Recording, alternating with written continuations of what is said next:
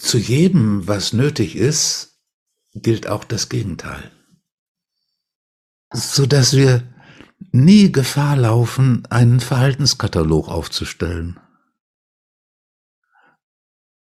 So dass wir im Leben jeweils selbst die Balance herausfinden. Jedes Mal neu.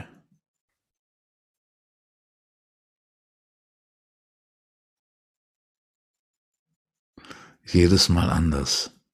Und jetzt kommt es nämlich nicht darauf an zu fragen, wie habe ich mich zu verhalten,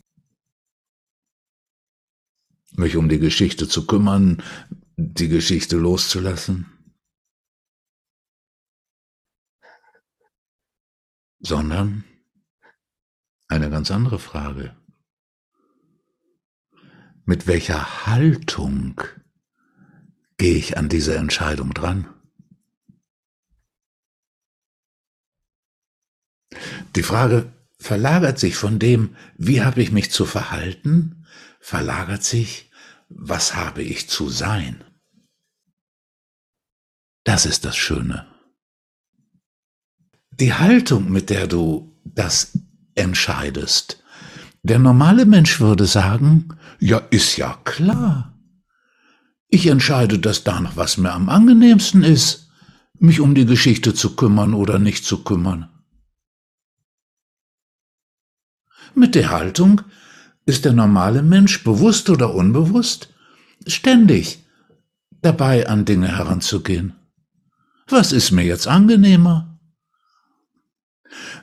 Die nächste Frage, mit der er herangeht, ist, was bringt mir mehr?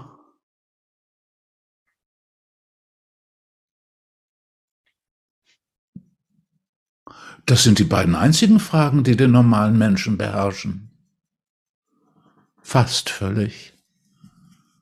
So, und du gehst mit einer anderen Haltung heran, nämlich, wo liegt die Wahrheit? Was ist wahrhaftig? Zwischen den beiden Alternativen, wie entscheide ich mich, wenn ich mich vollständig aus der Liebe heraus entscheide?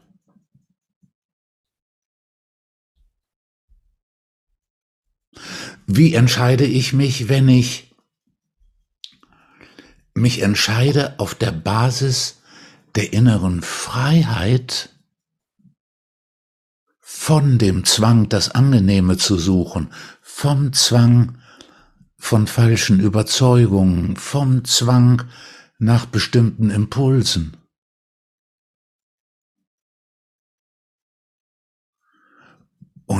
Was für ein Licht wird auf diese Entscheidung getroffen, wenn ich es aus einer Haltung der Hingabe entscheide.